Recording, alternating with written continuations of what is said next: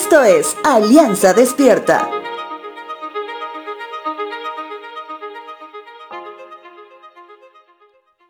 Si hablamos de las monarquías que aún persisten en el mundo, conseguir audiencia con el rey, la reina, príncipes o algún duque es muy difícil y no cualquier persona puede pedir hablar con ellos. En ese sentido, si alguien quisiera hablar con alguien de la monarquía, ¿para qué lo haría? Sin duda alguna, pienso que es para pedir ayuda. Utilizo el ejemplo de la monarquía porque si hablamos del rey de reyes y señor de señores, la audiencia era aún más difícil, al menos en cierto tiempo. Dios había instaurado un linaje sacerdotal de la tribu de Leví, para que sean ellos quienes sean los sacerdotes que establezcan el puente entre el hombre y Dios.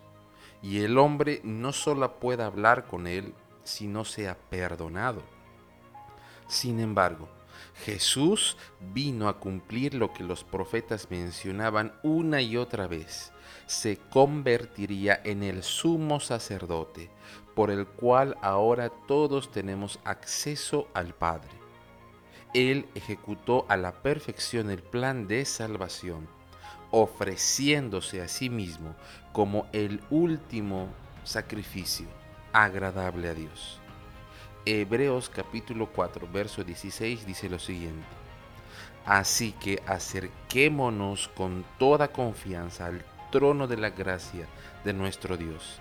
Allí recibiremos su misericordia y encontraremos la gracia que nos ayudará cuando más la necesitamos. Es por eso que Jesús te comprende muy bien en tus momentos de aflicción y debilidad, ya que Él también pasó por lo mismo y puede ser una vez más el puente hasta el santo trono del único Dios de los cielos.